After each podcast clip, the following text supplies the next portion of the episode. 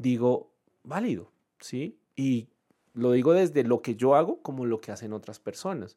Conozco personas, colegas nuestros que sacan el tarot en el proceso terapéutico. Bueno, válido. Que hacen constelación, válido. Que trabajan con los ángeles, válido. Si a la persona le hace sentido, le conecta, pues allá lo respeto, ¿sí? A mis, mis colegas profesionales. Finalmente, el objetivo es en común, es el mismo. Y es llevar a un nivel de conciencia, a un nivel de bienestar, a un nivel distinto de confort, de tranquilidad, de lo que sea que esté buscando la persona con ese apoyo de ese profesional. He contado con